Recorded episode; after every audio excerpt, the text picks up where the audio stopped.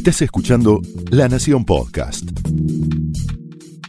A continuación, Pablo Sirven explora el costado más personal de las figuras más importantes en Hablemos de otra cosa.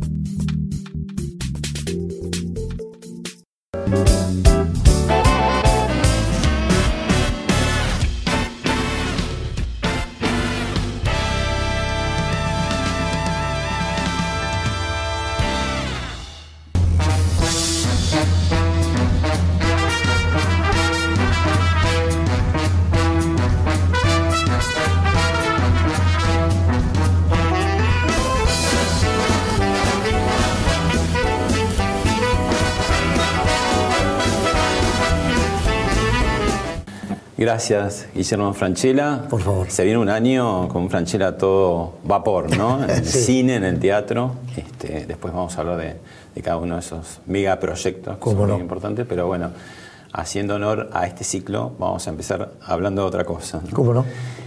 La pregunta es, vos que transitas tantos personajes, ¿no? ¿Qué, qué es lo que cu- ¿Cuál es el método?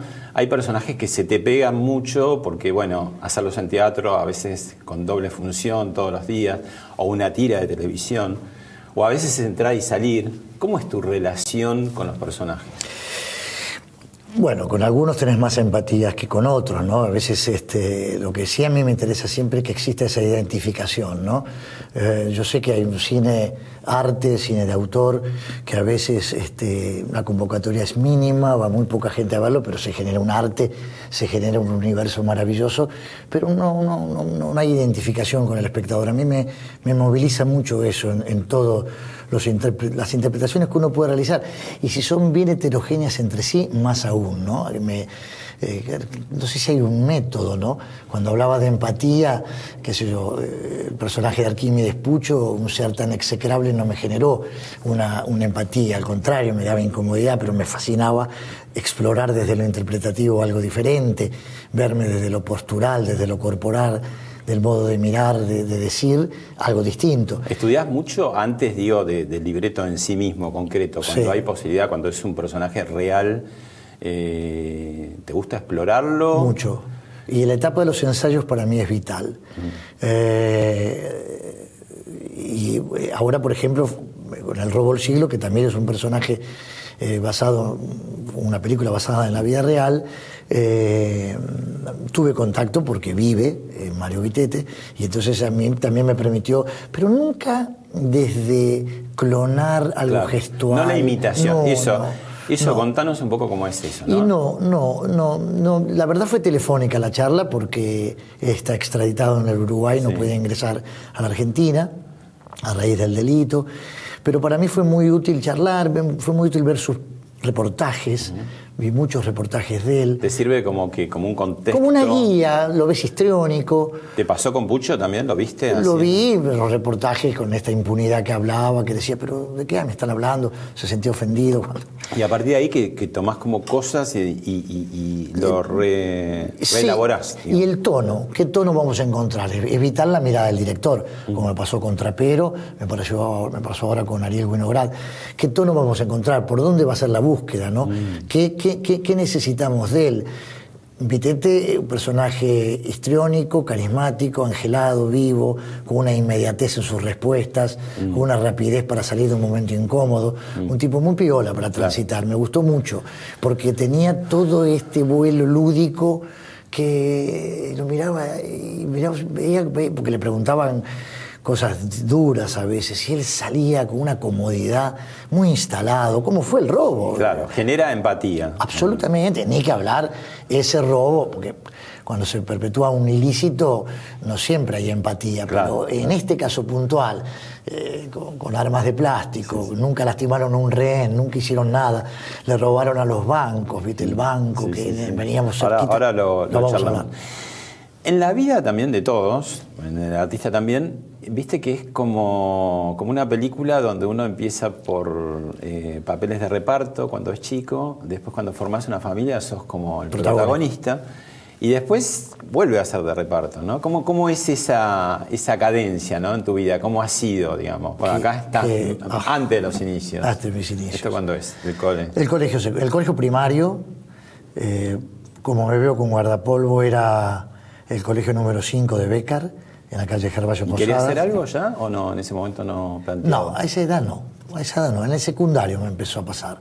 A partir de los 13 años que iba al colegio 20 de junio de San Isidro, ahí me empezó a pasar algo con el tema interpretación, con el tema eh, poder ser otro, encontrar ese nicho que me hubiera gustado. No, sé si con tanta... Y acá sos protagonista también. Eh, claro. Ya con mis hijos, una etapa, una etapa maravillosa con Giovanni Nicolás y María Inés, hermosa. Por ejemplo, también esta etapa donde donde los medios, las revistas te pedían eh, promocionar y sacar fotos en tu casa con los hijos y estar todo el día colocado. Y hoy te digo que, que no lo haría ni con agua hirviendo. O sea, esta cosa de, a veces nos vemos con Marinés al lado de un piano, los dos así, ay Dios mío, ¿por qué lo hacía? Pero bueno, era la cosa que había que, era, acompañar, y, o, el director de programación te decía, tenés que hacer la nota en tal revista. sí, era, y por eso me preguntas si mis inicios, yo no analizaba mucho al comienzo de mi carrera o cuando empecé a trabajar, anhelaba tener un bolo, anhelaba tener un rol. Y ni que hablar si con ese rol después y este fue el primer exitazo de Carne Somos, ¿no? Canal 13. Eh, eso fue el protagónico en 1988. 88. Pero en 1981 eh, yo había empezado eh, todos los días la misma historia, que era un ciclo en Canal 3 a las 7 de la tarde, con Beatriz Taibo y Luis Medina Castro, donde aparecía un personaje de un carnicero. Ah, y eh, salió de ahí, después, claro, porque se convirtió el, mismo director y el mismo autor, Rodolfo Hoppi y Rodolfo Ledo, fueron el productor, perdón, director y autor de ese ciclo, y entonces había pegado tanto. Mm que me dijeron, hay que darle vida propia a ese personaje. Entonces me construyeron esa familia. Y, fue un bombazo. Oh, fue, fue maravilloso. Fue Canal 13, martes a las 9 de la noche. Bueno, pero antes, antes de, ser actor, hubo una historia por ahí y hay alguien que estuvo con vos y que te va, la va a contar. Dale. La Hola Guille, hola Pablo, ¿cómo están? Bueno, eh, por supuesto que me acuerdo de nuestros maravillosos tiempos de la Escuela Superior de Periodismo, pero también me acuerdo cuando empezaste a laburar, que para nosotros era una gloria, Guille está laburando. ¿Dónde? Como cronista en gente. ¿Por qué no le contás a Pablo Sirven cómo te fue ahí como cronista de la revista Gente? sí, es verdad. Laurita Ufa, gran compañera. ¿En el grafotécnico? El grafotécnico, combate de los Yo estudié ahí también, pero después. ahí? Sí, sí. Director de la Córdoba Alcina. Córdoba Alcina. Exactamente. Eh, cuando terminé mi colegio secundario estaba... No tenía muy claro qué. Lo único que me gustaba era el teatro. Mm. Y, lo que sentía que podía estar cerca, porque digo, vivir del teatro, me decía papá, yo dale, buscate algo para poder vivir, comer, estudiar teatro, volar, lo que quieran, nunca me impidieron, tuve un gran grandes compañeros de mis padres. Y empecé a, estudiar periodismo porque me gustaba mucho el periodismo, no el escrito, el oral, porque había algo de actuación. Había, había algo de mirar a cámara, buenas noches, yo ya sentía que podía actuar y que de alguna manera, dando noticias o algo, me podía generar a mí algo desde lo interpretativo bueno. Lo mejorcito que había en esa época era el grafotécnico, eh, me, anoté, empecé a estudiar, eh, lo tenía como compañero y a muchos periodistas más conocidos. Eh, y... uno de tus primeros trabajos, o el primer trabajo, fue en la revista Gente? ¿Fuiste claro, pasante? Yo fui, pasante porque mi tío, un tío que yo quería muchísimo, era muy amigo del padre de Alfredo Serra. Y me vinculó a Alfredo Serra. Entonces fui a verlo, no bien terminé el colegio. Eh, y entonces me dijo que, encantado, que, que, me daría una mano, pero que estudie, y, que, me sugirió esta escuela. Y dicho y hecho, acaté, estudié, me recibí los tres años de ese periodista o pseudo periodista, porque al no trabajar era un título terciario, pero que no, que no me daba ninguna seguridad que iba a ser un periodista. Y lo fui a ver. Y Alfredo me hizo entrar en la revista Gente. Fue raro, porque me hicieron entrar en los meses de verano, viste que no hay nadie, no había, no había ni una persona. Raro, raro, me hacían pensar notas, me, mandaban a buscar un paquete a seis. O, que... Era la época que, tenías que ir a buscar los rollos, viste que la gente todavía confiaba en dejar un sobre en manos de otros. Total, cuando ibas a un aeropuerto te entregaban un sobre, y iba hasta, llegaba y le entregaba el... Bueno. Eh, estaba Jorge Luján Gutiérrez, este, estaba Chiche Hemblum, De director. Y al poquito tiempo volvió el personal estable y yo no tenía ni escritorio para sentarme. Fue raro, medio Nunca tuve una gran experiencia. ¿Y qué te dijeron, pibe? Me rajaron, me rajaron. Me rajó Jorge. ¿Un mes al menos? ¿no? Sí, un mes y medio, dos meses, qué sé yo, me, me morí. Es el día de hoy que me dicen, te salvamos la vida, ¿no? ¿Y No, cuántas tapas hiciste de gente? Sí, claro. Después cuando me vi en la tapa de gente, dije, ay, qué maravilla lo que fue esto. A los años me quedaba, me compré todo el kiosco, me acuerdo. Me quedé mirándola, digo, qué maravilla esto. Bueno, no siempre se da. Pero mm, para ¿Y mí fue muy frustrante, no fue lindo. Fue muy doloroso. Era muy chico, yo tenía Menos de 20 años. 20 años, claro, al recibirme 20 años. ¿Y hubiera sido alguna otra cosa cuando decís, bueno, claramente sos actor y, y, y seguirás siendo toda la vida, pero ahí decís, ah, eso me gustaría o, o no? Lo más cercano. Periodismo es- lo seguís mirando. Sí, ¿no? claro. Además siempre está relacionado con tu actividad. Sí, y la actuación es lo que más amaba. Eh, me gusta mucho el diseño, la arquitectura, pero soy un plomazo y una madera para poder escribir algo. No te puedo hacer ni una casita, nada, no puedo dibujar nada. Pero, Pero algo te que- interesa, mirás con sí, atención. No, el diseño me fascina, eh, ver casas bien diseñadas, ver decoraciones buenas, eso me gusta mucho. No sé si me hubiera dedicado a eso. Bueno, te propongo ahora ir al túnel del tiempo. Dale. El gran robo al Banco Río de Acasuso es considerado el golpe más audaz de la historia criminal argentina. Tanto por la millonaria suma robada como el ingenio de quienes idearon el plan. Un robo pensado minuciosamente hasta el más mínimo detalle, un plan casi perfecto. El denominado robo del siglo ocurrió el 13 de enero de 2006 en la sucursal número 207 del Banco Río, ubicada en el cruce de la Avenida Libertador y la calle Perú, en Acasuso. Fueron siete horas de pura tensión con un final que parecía inverosímil. Bueno, eh, ahora vamos a hablar de la película, pero ac- acordate en ese momento que te, te impactó, bueno, como todos quedamos como... Mucho. Para mí es uno de los hechos policiales emblemáticos. Este fue enero de 2006. 13. Y el 13 de enero del 2020, 14 años después, vamos a estrenar la película. ¿Y, Eh, y qué, en ese momento que... Me encantó, me, me- me- me- me fascinó, me leía todo. El ingenio, ¿no? Bueno, viste que lo- los ladrones, ¿te acordás el caso del tesorero del Banco Nación de Santa Claro, Fe, Fendrich? Fendrich, claro. Que también la gente como que en algún punto... Se solidarizaba con él. De gustar la historia, ¿no? Claro. Y acá ocurrió algo parecido, generó empatía. Lo que vos decías antes, ¿no? Al no haber sangre, al incluso el detalle de, de las pistolas y de, de todo el armamento, Plástico. porque no era solamente Y el pistolas. ingenio lo hicieron creer como que era un robo express y era un robo en la bóveda, ¿no? O sea, con las cajas de seguridad. Fue, eran gente muy inteligente. Ellos dejaron una leyenda que decía en, en barrio de ricos, Barrios ricachones. de ricachones sin armas ni rencores, es solo plata Y y no no, amores. amores. O sea, muy lúdicos, graciosos en algún Obvio. sentido, este, porque quedaba un poco mm, la policía pagando, el banco pagando. Sí, La sí. gente no recuperó después porque se las Recuperó, se sí. indemnizó, ¿no? Eh, si hablas con la gente de la policía también sintieron, porque el testimonio ahí hablaba de, la- de lo, de lo mal que había quedado la policía como ridícula, pero nosotros veníamos, sobre todo la policía, del caso Ramallo, ¿te acordás? que había De- sido una masacre. Una masacre. Sí. Entonces, Había rehenes y murieron. Claro, ¿te acordás que se la fueron señora de un arriba, gerente, ¿te la sentaron arriba y acribillaron. Entonces hubo un protocolo luego de eso, que, cómo debería actuar la policía en un caso de toma de rehenes. Entonces ellos también tuvieron acceso a ese protocolo. Y ellos, eh, Vitete y Araujo lo leyeron.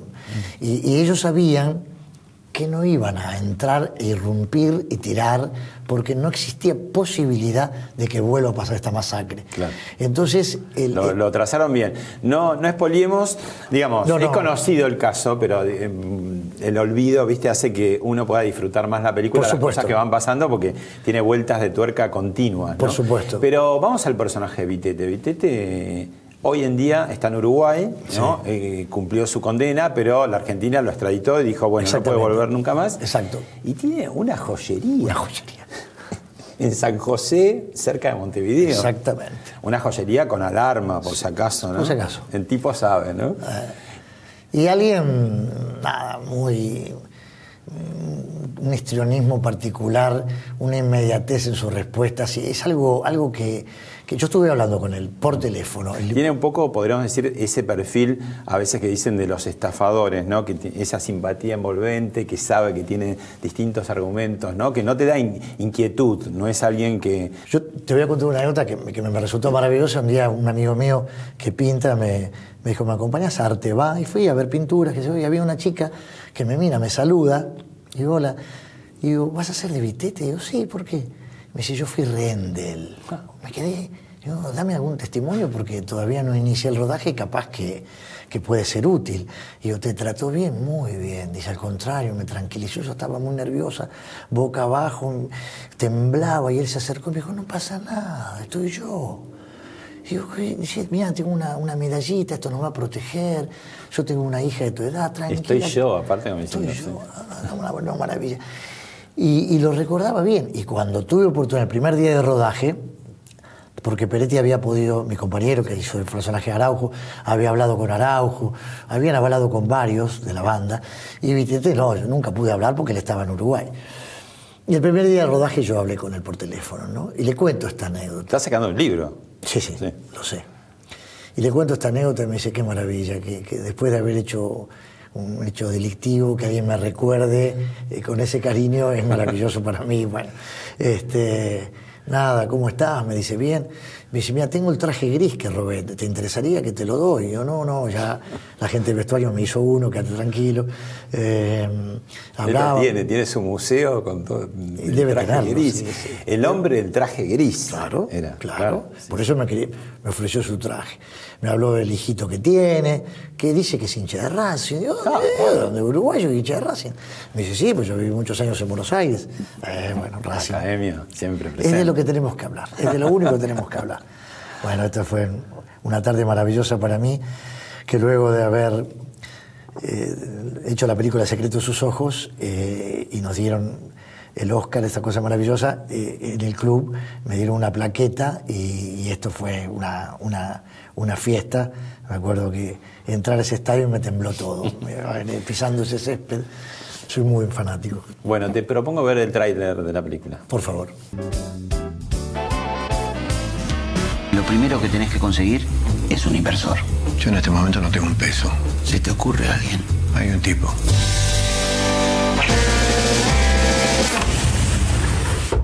Hola Mario, habla Fernando Araujo. Yo en estos momentos estoy en mi auto y estoy seguro que me vas a venir a buscar. Espero que no seas violento. ¿Qué te pasa, pelotudo? ¿Qué mierda me seguís? ¿Quién sos? No sé por qué el doc te habló de mí. Porque sos el número uno. Te propongo algo. Un solo robo bien grande. Estamos a 18 metros de ser millonarios. No está mal. Hay buenos sistemas de seguridad para evitar el robo express. Y hay buenos sistemas de seguridad para evitar el boquete. Pero nunca nadie creó hasta ahora un sistema de seguridad en el caso de que sucedan las dos cosas al mismo tiempo. No te metas en quilombos, papá. ¿Quién se fue de boca? Que los cumpla feliz. ¿Qué es un velorio esto? Todo, vamos. Oh, esa escena fue extraordinaria porque estaban los snipers, los francotiradores. Afuera todos. Todos afuera. El grupo mirando, halcón, los todo el grupo helicópteros. halcón. todo. Entonces con, lo- con los walkie-talkies, no sé, digo, ¿cómo es que está, qué novedades? ¿Qué está pasando ahí? Dice, hay, algo raro. Le dice, sí, están festejando un cumpleaños. Dice, ¿cómo? Dice, están apagando una vela. Bueno, y escuchaban, era una cosa maravillosa porque sonaban, primero le sacan a todos los rehenes los celulares. Y los dejaron todos en un costado. Y ahora hay un teléfono que sonaba y sonaba. Y entonces uno de ellos dijo, ¿pero de quién es este celular? Y una señora viejita está diciendo, mío, es que es mi cumpleaños. dijo. Digo, no, dice, vamos a festejar. Le festejaron. Un alfajor, una vela. Un alfajor es alguien que me dé una golosina, algo, le clavaron una vela y arrancaron. Nada, una cosa. Este, ha sido una experiencia hermosa. También tengo unas imágenes ahí. Está que tu hija, que Joana, con- que hace de tu hija. Exacto. De la hija de Vitete, ¿no? Me encantó vivir con ella esto. Su primer película. Como, Qué bueno. Como Nicolás fue su primer película Corazón de León, ¿te acordás? Ah, sí, sí. La primera película de, de Joana es este, El robo del siglo. Hizo una audición fantástico. A Ariel Winograd le encantó, a la producción también. Y, y la verdad que me, me fascinó su trabajo, me- estoy muy contento. Bueno, lo nombraste al director y te dejó unas palabras. Bueno, Tengo muchos recuerdos eh, esta aventura que tuve el honor de, compartir con, Guillermo y, es, es alguien que, quiero mucho, que, que admiro mucho y que aprendí mucho. eh, y me encantaría hacer 10.000 películas más juntos porque, porque es un animal apasionado como muy pocos actores. Creo que, que esta película fue una aventura que, que transitamos todos, eh, los que participamos, y tengo un recuerdo muy fuerte para mí de, un día particular que, filmamos en, una cárcel hicimos un ensayo y me pasó que a la mitad de empezar el ensayo eh, me largué a llorar directamente. Eh, estaba muy sensible y la interpretación, el, el estado emocional de todos los que estamos ahí había sido muy fuerte y fue vamos a filmarla. Y, y bueno, tengo, tengo ese recuerdo de esa escena y, y no me lo olvido más porque para mí son las escenas más lindas de la película. Y bueno, una escena que estaba Guille con, con Joana, que es su hija, y, y bueno, creo que todos nos atravesamos por alguna razón en, ese, en, en esa escena, y bueno, eso, les mando un beso grande, Guille, te quiero mucho, eh, y nos vemos. Contando se volvió a emocionar. divino, una experiencia hermosa. Claro. Una se metió mucho en la peli. eh, me encanta también, él es un animal del laburo, una intensidad que nos fue llevando a todos a entrar en ese lugar que teníamos que entrar y, y fue un trabajo codo a codo con él. Es vital, es vital trabajar codo a codo con el director, que tengamos este viaje, compartirlo y lo compartimos muy intensamente. Fue, fue una película dura porque difícil, de distintos tonos, donde había tensión, suspenso, miedo, eh, eh, humor, picardía. eh, Y además hay como tres tiempos, ¿no? La preparación, Obvio. el hecho y lo que vino después, ¿no? Obvio, Entonces, obvio. Eh, y, y- y teníamos mucha información de todo lo que ocurría en el interior del banco porque los ladrones Estaban comunicados. estaban en el rodaje. Sí, sí, sí. Entonces, es más, Araujo es un coautor también del libro, eh, del guion. Y en la parte exterior estaba la policía, eh, el Grupo Halcón, que también nos daba la logística de cómo había ocurrido la parte en el exterior. O sea, estábamos muy, muy preparados de ambos lados cómo habíamos transitado el robo. Ahora, la fascinación que yo te decía de la gente y con, y con hechos de robos, ¿no? La Casa de Papel, Nueve Reinas, hace muchísimos Claro. años, ¿no? Hace menos La Odisea de los Giles y esta que, bueno, el robo del siglo, que es... Claro. Que, que- que, mm, eh, supuso mucha simpatía, mucha gente vio, lo vio con, con humor. Mirá lo que dice esto es para polémica, ¿no? Porque claro, a todos se nos movió la estantería, qué es ético, no es ético. Pero Víctor Hugo Morales, otro uruguayo, dice, al capitalismo se lo enfrenta como se puede. Robo a ricos es un pequeño impuesto que paga aquel que se sirve de un sistema que, estaba, que estafa a millones. ¿No? Un poco por lo de Vitete, ¿viste? Que él hace el prólogo incluso. Lo sé, lo sé, de- lo sé, lo sé, lo eh, sé. Hablando de este hecho, ¿no? Sí, sí, Como- sí, sí, sí. Eh. Sí, sí, también dijo otras cosas, ¿no? Pero este. eh, Sí, sí, también dijo, me gusta más este tipo de robos que de algunos presidentes. No nombró, pero era muy claro su alusión a quién. eh, pero sí, sí, va a generar también eh, distintas opiniones respecto a esto, porque Bueno, a veces es bárbaro para irse de la película y te Ah, vas sí. a un café Sí, sí, por sí. decir, bueno, ¿qué está bien, qué está mal? Exactamente, ¿no? Y por el otro lado, el reconocimiento de decir, bueno, una pequeña obra de arte, entre comillas, ¿no? Porque cómo está hecho, cómo está diagramado. es que fueron muy inteligentes como lo llevaron a cabo. Fue algo De película. de, de película, De película. de una gran precisión. Lo llamaron el robo del siglo, pues son los hechos delictivos más importantes. Se habla como el robo, ¿te acordás del tren en Londres? Como era el eh, Ronald Bix. Este, eh, hubo, hubo robos, es más, muchas películas se han basado en el robo del siglo, ¿no? Incluso la Casa de Papel, lo que me han mencionado, ellos mismos me decían, esto lo sacaron de nosotros, lo sacaron. Porque de verdad han sido muy originales. Porque, eh, más allá de expoliar o no, el robo express es entrar y darse cuenta que no pueden, y quieren salir por la puerta y no pueden salir, pero mentira. La única salida. Estaban todos abajo. Este, entonces la, policía estaba segura que la única manera de poder salir es por ahí. Mm. Eh, y los entretuvo, hasta estudió teatro, porque le dijeron, yo, yo puedo robar, hago lo que quiera, pero eh, tenés que actuar. Le dije, ¿cómo actuar? Hay que mentir. Y se fue a estudiar teatro para tener un poco más de, esparpajo, estar más fresco en el momento de ah, Maravilloso. Maravilloso, me encantó, me encantó vivirlo, me, me gustó explorar con, con, este personaje tan, tan particular.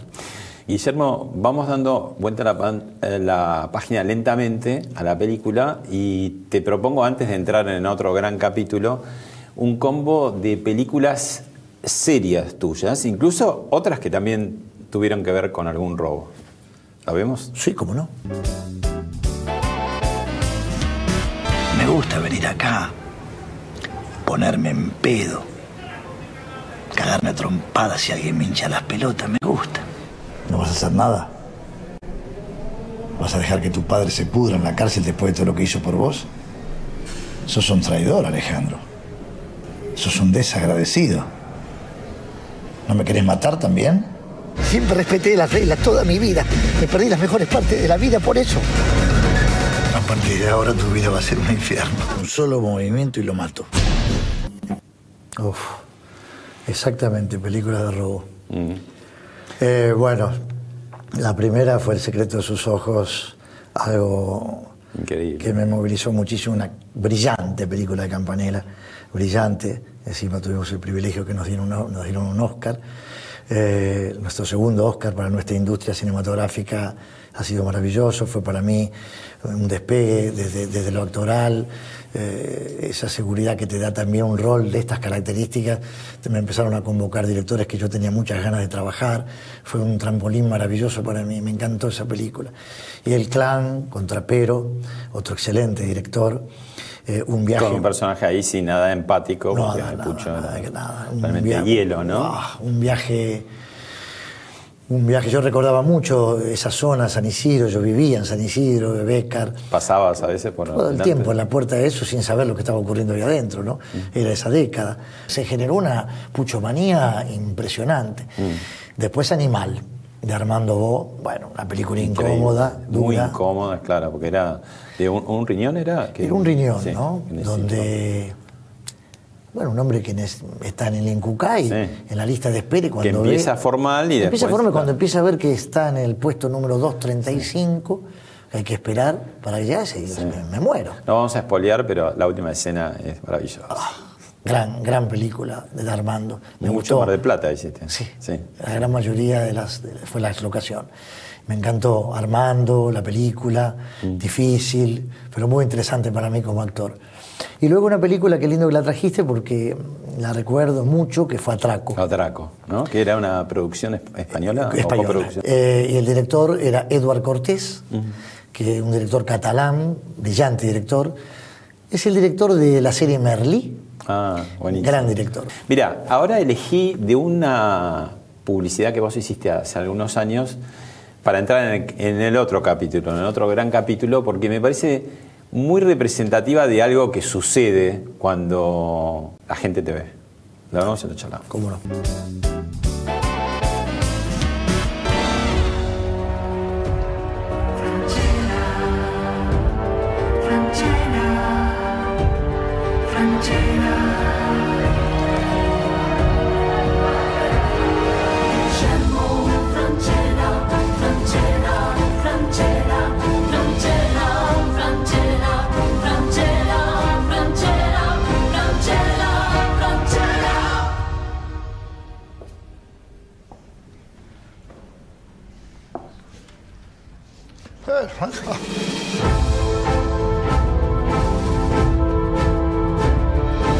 Pero ahí eh, me parece que está eh, representado justamente lo que le pasa al público. Sí, es muy fuerte. Eh, que de pronto en tus primeras películas dramáticas. La primera fue El secreto de sus ojos.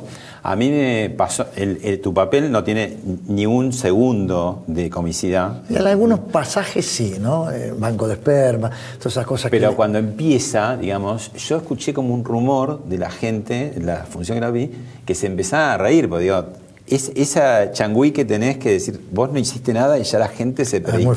fuerte, es muy fuerte, es muy fuerte. Y es esa cosa que, que me ocurre permanentemente en la calle. Hay como una.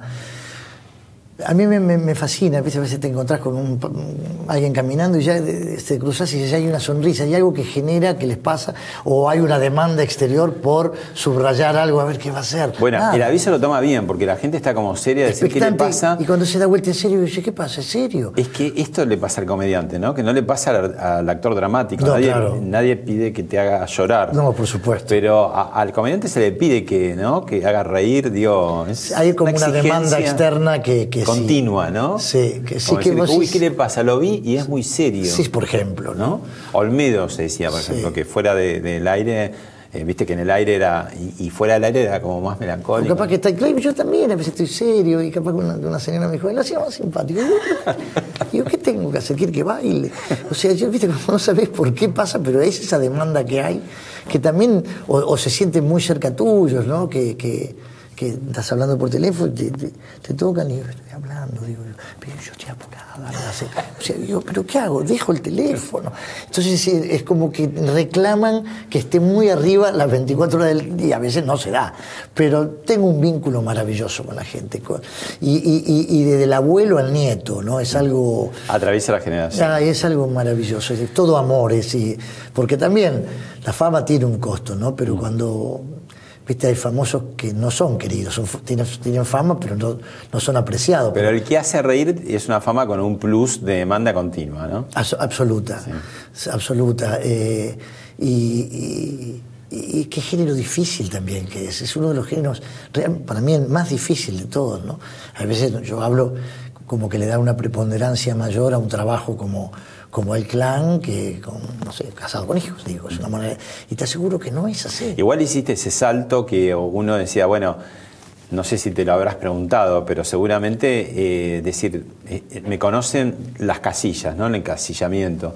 Decir, bueno, ahora voy a hacer papeles dramáticos y el público lo aceptó. O absolutamente. Lo que pasa es que también los entendía cuando los directores no me convocaban, ¿no? Porque a veces decías, sabían que yo sabía por productores amigos, por autores amigos, por actores amigos, que tenían ganas de trabajar conmigo, pero yo los entiendo. eh, pasa en el mundo entero. Cuando sos muy, muy popular y vos sos guionista y escribís un guion, una historia de un personaje determinado, tenés miedo que si me convocás, mi sola presencia distraiga lo que escribiste. Y es lógico. Pero yo decía, confíen, le pueden pasar en los primeros dos segundos, pero después confíen en lo que pueda dar. Y así fue que empezó Incluso Campanella, en, el primer, en la, la primer toma, que yo estaba con unos anteojos de caray gigantes, un aplique en la cabeza, sin barba, tipo totalmente desconocido, me sacan el primer plano fuera de foco un poquito y me va dando foco. Este, para no generar esto que estamos hablando. Y después fue algo, un viaje que fue inolvidable, pero que yo interpreté y me pareció maravilloso después a los productores capaz que les decía, cambiemos. Me decía, no, no, hay un público cautivo, no toquemos nada. Ese, ese pánico que hay de que no se puede generar un éxito con un rol que no sea de humor. Y no fue así. Eh, Hubo grandes éxitos que pasaron con, con personajes dramáticos y maravillosos. Bueno, y el día menos pensado sucedió esto que vamos a ver ahora. A ver. ¿Vos compraste entrada, Moni, para vernos a nosotros mismos? Sí, tarjeta. Pero me cago. Estoy feliz. ¿Van a dar una señal de vida al grupo familiar o nada? Cafecito. No entendí bien, Pepe. ¿Dónde lo vas a llevar? Sí, no, no, no se, no se escuchó bien, a ver. ¿No se escuchó el lugar? No. No, no puedo creer Están que estemos bajando. acá. ¿Dónde nos vas a llevar, Pepe? Moni, están bajando tres muchachos del cuarto de Paola. ¿Sabes algo de esto? Qué increíble historia, ¿no? De Casado con Hijos, porque arrancó en 2005, tranqui, ¿no? Arrancó, eh, es, es llamativo, arrancó muy bien con casi 30 puntos, 28 puntos, fue un éxito, pero después había un tema de horarios, que Sí. estaba Susana, Marcelo, que competían, entonces me pasaron 9 y media, las 10, 10 y media, 11, había programas que empezaban a 11 y media de la noche y obviamente se perdió, se diluyó. Fue un programa que pasó sin pena ni gloria, gustaba, había mucha expectativa inicial, pero con este cambio horario no. Y el segundo año, el primero de enero, o 2 de enero, mm, tenían lugares ociosos en la programación y lo ponen a las 9 de la noche. Fue una eclosión, fue algo indescriptible lo que pasó Y a el punto- partir de ahí nunca salió del aire. Nunca, 15 Y en todos los horarios. Y a veces en tiras, porque yo Sí. me acuerdo de largas tardes de sábado. Horas y horas, ¿no? sí, exactamente, cuatro, cinco, seis horas por día.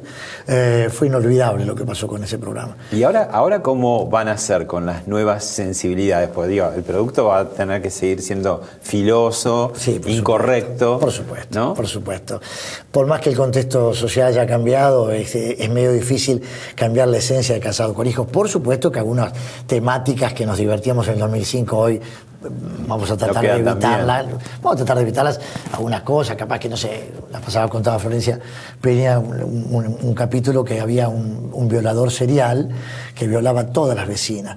Y entonces ella dejaba la ventana abierta y todo porque a ella no la violaban. Y entonces estaba como muy preocupada. Y yo le decía, bueno, Moni, déjalo este hombre, no, no va a entrar acá, digo, no va a entrar nunca. Entonces, y nos divertíamos mucho con eso. Hoy, de verdad, tocar esos temas Medio pesado. es, eh, medio pesado. Bueno, Pero- dicho un poco eh, la- en la demora de Erika Rivas en, en subirse. Bueno, de algún modo Erika me, me planteaba, nos planteaba, eh, eh, militando, ella defendiendo un momento diferente, un contexto social absolutamente diferente, eh, ¿de qué nos vamos a reír ahora? Y yo digo, de lo mismo, la verdad, este, pero eso fue en el 2005, digo, pero lo sigue dando en el 2019, Erika, o sea, eh, sería medio raro tocar un contexto totalmente antagónico porque frustraríamos a todos los espectadores fanáticos que hace años que siguen viendo el programa. Igual pero encontrar una vuelta, obviamente, porque si ella ya era feminista en el 2005. Por eso te digo, podría ser bastante pionero el programa porque los dos quedan muy maltratados, digamos, caricaturizados más que maltratados. Obvio, digamos, obvio, ¿no? pero ella ya era feminista en el 2005, de modo que en el 2020 va a ser aún más feminista. Y yo, más machirulo, como se dice ahora, o sea, más enojado con la situación y, y cualquier cosa que me pueda contestar, me llega a hablar con el lenguaje inclusivo, te- imagínate lo que puede ser mi reacción, como Pepe Argento, que ya la verdugueaba de la manera, ella me verdugueaba a mí. O sea, eh, ahí, ahí tampoco eran, no era una familia Vamos como- a ver cómo crecieron esos chicos. por también, ejemplo, ¿no? cómo crecieron. Pero tampoco Moni era una mujer que te- le- le- me reinaba pleitesía, me hacía la comida, al contrario. Nunca. Yo le decía, algún día quiero ver un animal muerto arriba de la mesa. Y nunca había nada, nunca me, nunca me cuidaba, nunca me lavaba, nunca me hacía la comida, abría y había un tomate podrido. O sea que, digo, Moni, ¿cuándo podemos hacer una comida? Entonces ella me decía que no podía porque veía televisión todo el día. Yo entraba y veía que estaba con el perro mirando televisión y yo muerto de hambre.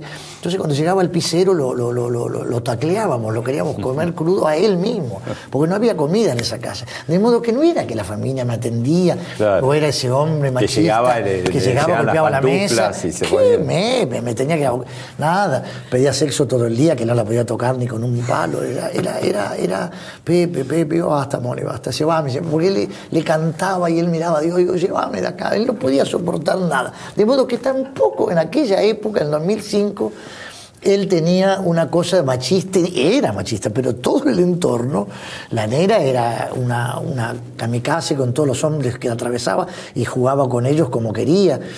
Pero, este, por supuesto que vamos a ver de qué manera escribir ese libro para que tenga eh, que, la carnadura que tiene que tener Claro. en el 2020. Ahora, qué impresionante tipo eh, venta de, de una banda de rock, la salida de, la- de las entradas a siete meses. Yo hice dos éxitos televisivos en el teatro, de Carne Somos y Brigada Cola. Mirá cómo- Y me acuerdo que fue muy fuerte lo que pasaba en el escenario. Yo creo que esto va a ser aún muchísimo más.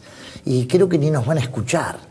Va a ser como una cancha de fútbol. Van a tener que hacer silencio, pues se van a perder los remates. ¿no? Absolutamente. Sí, sí, sí. Y bueno, ahí estamos un poco acostumbrados en comedia de esperar la risa, que tal vez no es algo muy orgánico, pero es el ejercicio actoral que uno tiene que tener para que genere el efecto que tiene que generar un remate, como vos mencionás. Claro. Pero va a ser una experiencia, creo que indescriptible, va a ser maravilloso. Bueno, ahí tenemos para mostrar una parte de la familia que fue a lo de Susana hace pocos días. Dale.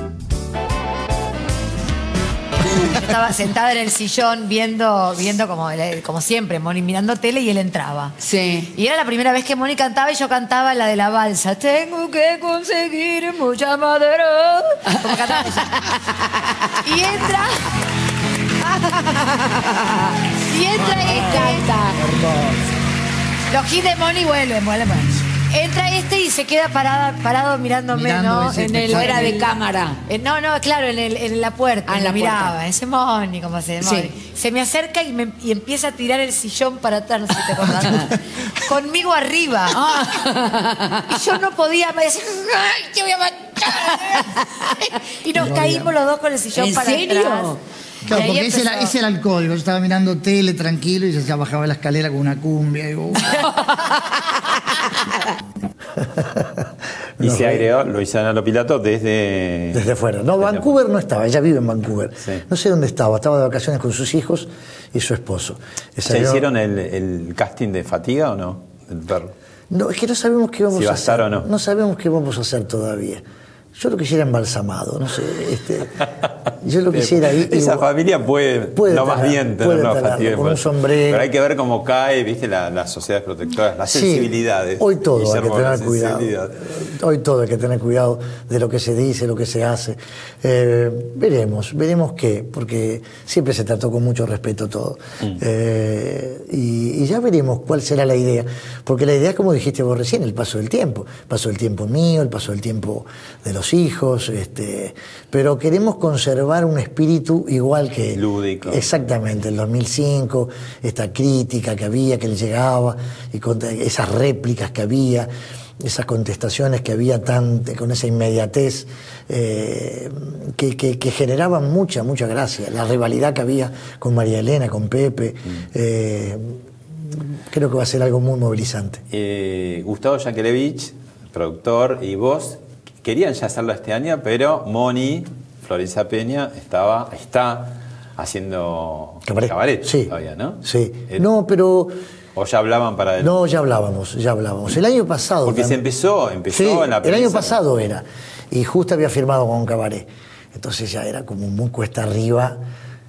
Florencia, conociéndola, quería hacer ambas cosas. Me dice, pero ¿cómo harías, Flor? locura. Te vas al liceo de noche y vas corriendo este, a, a- a- a Gran Rex. Además son dos eh, cabaretes de gran intensidad Claro. y esta seguramente tendrá un ritmo. Sí, claro, claro, ¿no? claro. No, no podés hacerla de No, no se puede. Además, seguramente van a tener doble función sábado, quién sabe, como viene la mano, viernes, sábado, domingo. Y triple también, posiblemente, como en las épocas de antes. ¿te Bueno, la cena de los tontos que hiciste con Suar, con Adrián Suárez en Mar del Plata, era todos los días, dos funciones. Se, se llegaba a romper la- la- el vidrio de la boletería Sí, de, la, señor. de la presión de que había de la Sí, gente, señor. ¿no? Para sacar Inolvidable comedia, inolvidable, de Francis Weber, gran comedia. La tenemos siempre, siempre Mm. tenemos ganas, cap- capaz que un día la desempolvamos y la volvemos a hacer. Nos gustó tanto hacerla. Muy.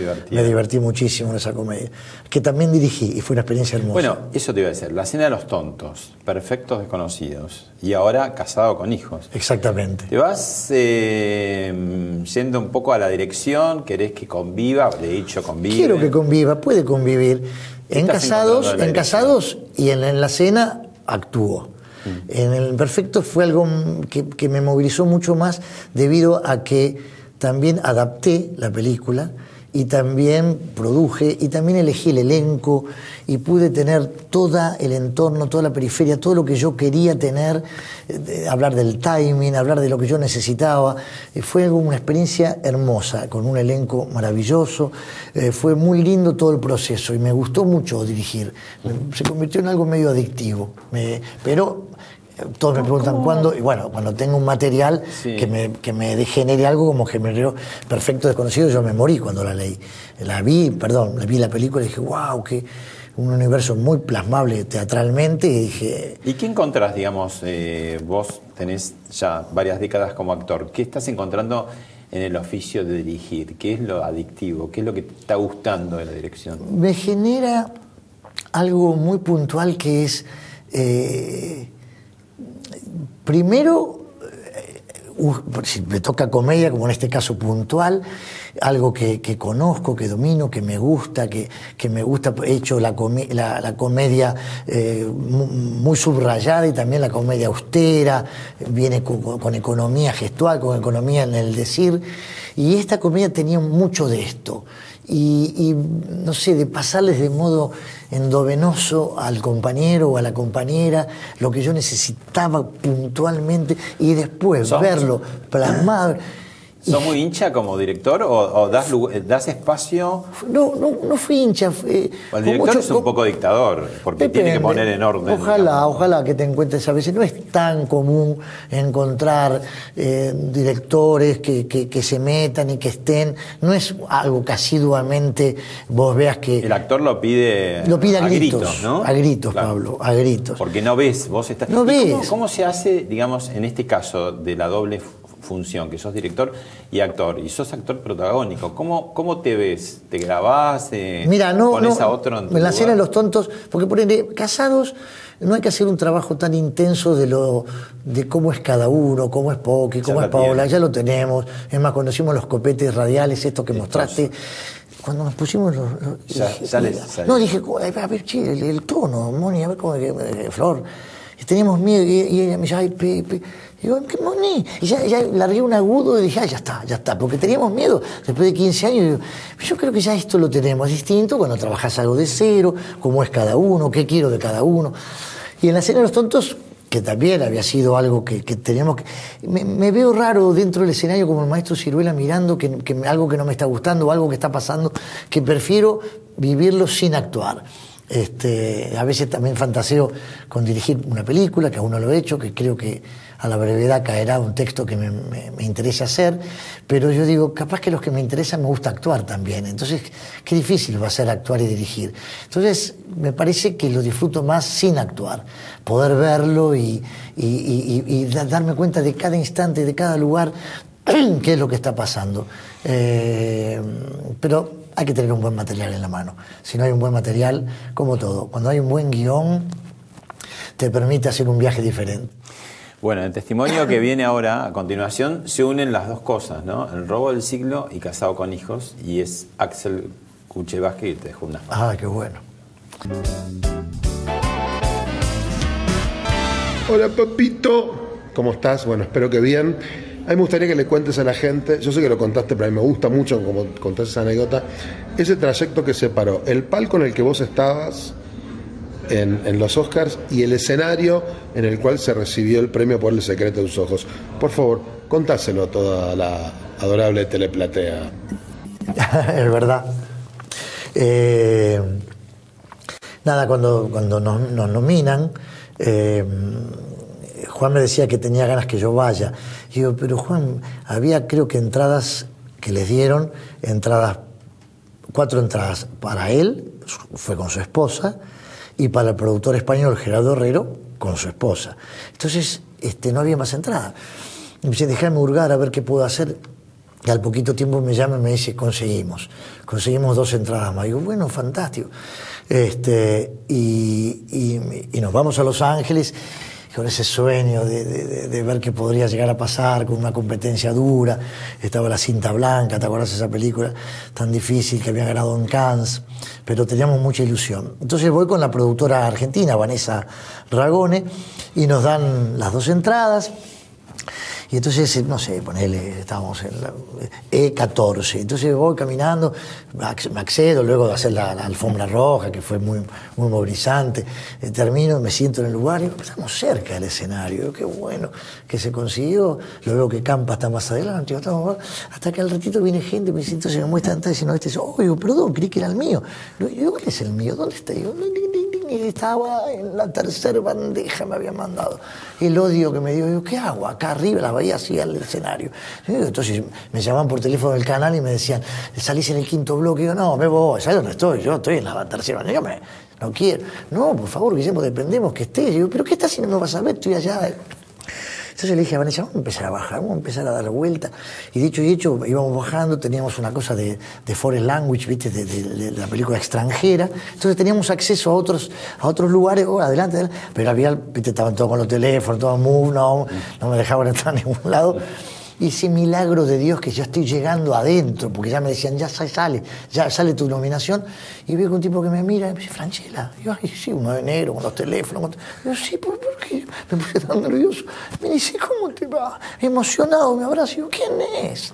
Y era un mexicano que tenía mucho poder con toda la gente de seguridad, que me amaba por Rudy Cursi, la película había hecho con los Cuarón. Digo, ¿cómo te va? Y digo, bien, y digo, mira, estoy nominado. Yo estaba nominado en la película. Y me dice, "¿Qué? no me dejaron, por favor, me mete adentro y me pone entre cajas. O sea, está el escenario y están las cajas en los costados. Yo paradito ahí, estaba Tim Robbins, Matthew Broderick. Digo, hola, Jaime Guzmán". Yo estaba- saludaba a todos. Yo me quedé con Vanessa Raura y me dijo, sos un loco, ¿cómo llegamos a Digo, quietita, por favor, te pido que si llega a ser este milagro. Pero hay uno que me miraba de lejos y me decía, una mujer. Diciendo, le preguntaba a otro, ¿quién es este? ¿Quién es ese que está claro? Me metieron de dos. Este, hasta que me pregunta y hablaba español. Le dije, no, que estoy con la película El secreto de sus ojos. Y yo dije, pero qué, ¿quién es usted? ¿Dónde es usted? Me dice, de Campanella. Y Campanella se lo veía que estaba allá. Y vos sabés que la mujer medio que se acerca a Campanella o alguien manda. Entonces dice, Juan, Juan en el medio de la platea dice, ¿qué? Y entonces que se le habrán dicho un tal Franchella que está ahí adentro. Y me dijo, sí, sí, sí, sí, te corrobora. Me dice, perdón, perdón, perdón. Y yo, no, por favor, déjenme- me quedé quietito. Y cuando llega la nominación, que está Tarantino y Almodóvar, donde dicen The Winner is, El Secreto, que es una, nota muy graciosa, después buscala, que está en YouTube, que, que dice, The Winner is El Secreto, dice El Secreto, y yo, yo grito, ¡vamos, fuerte! Y se escucha en el aire. El secreto de sus El secreto de sus ojos. Argentina. José Campanella. Y fue inolvidable que me fui mandando después yo solito, porque subimos al escenario Herrero con su esposa, Juan, Vanessa Ragón y yo. Recibido por Tarantino, congratulations, me dijo, casi me desmayo. Bueno, y el regreso recibidos por la entonces presidenta. Exactamente. Actual. Exactamente, con la Darín, con. Soledad y con Juan, exactamente. Sí, sí, sí, nos recibieron. Fue algo muy, muy fuerte con también. Es que fue muy fuerte para la Argentina. Claro. Fue algo muy fuerte. Era el segundo Oscar, ¿no? Después de la La tregua. historia oficial. Claro. Tuvimos algunas No, nominadas. la, la tregua estuvo nominada. y Nominada. La historia oficial la que ganó. Y otra foto. Con, Mauricio Macri. Con Mauricio Mate, donde Tuviste eh, pocos días antes de, de que deje el poder en una cena. ¿Se puede saber o algo? Eh, Ah, una cena muy Nada, privada, nada, nada. amigos. Exactamente, fue de- como de despedida. Es que es ciudadano o... Personalidad destacada de la cultura, Personalidad de claro. la cultura, claro. Exactamente. Eh, inolvidable. Bueno, ¿y qué pasa con la política, los artistas, que estaba siempre dando vuelta alrededor de ese tema, ¿no? ¿Cuándo nos sacaremos de encima? Yo creo que hay que descomprimir un poco, hay que, hay que eh, en general los artistas y todo, bueno, viste que siempre hay una demanda de opinión para con todos. Me parece que uno puede expresar un sentimiento si vos tenés una ideología muy marcada y estás este O militaste, o, o militás o estás muy metido en algo y Pero querés- esta obligación de tener que decir de todo, de todo, cosa. de, de lo que sea, Pablo. Entonces, viste, hay un momento que es cansador Y y, de los dos lados como que a veces te, te predispone mal cierta parte del público, ¿no? Porque Obvio. digamos, el artista es de todos y como decía la canción que de Pinti, ¿no? Quedan los artistas. Siempre quedan los artistas, pasan los gobiernos y quedan Claro. los artistas. Y es verdad, los artistas realmente quedan. Y, y podés expresar, cuando hay cierta cosa medio este, de, de generar en el otro bronca con respuestas irónicas o con o, o- o belicosas, qué, qué sé yo, no, no, no comulgo mucho con todo este universo de redes, con este universo de, de, de- de detractores, de descalificación. Es, es, es espantoso. Yo no. Ojalá que, que haya una bocanada de oxígeno y que, y que tengamos nada, un mejor momento todos los argentinos. Me, refiero a esto, ¿no? De la rivalidad, de, de la, exigencia exterior, de, de- reclamar tu opinión, de poder tener una charla agradable como la que estamos teniendo, pero ojalá que decante y, me- y mejore todo esto.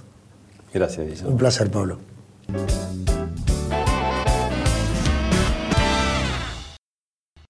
Esto fue Hablemos de otra cosa con con Pablo Sirven, un podcast exclusivo de La Nación. Escucha todos los programas de La Nación Podcast en www.lanacion.com.ar. Suscríbete para no perderte ningún episodio. Estamos en Spotify, Apple Podcast, Google Podcast y en tu reproductor de podcast favorito. Seguí escuchando La Nación Podcast.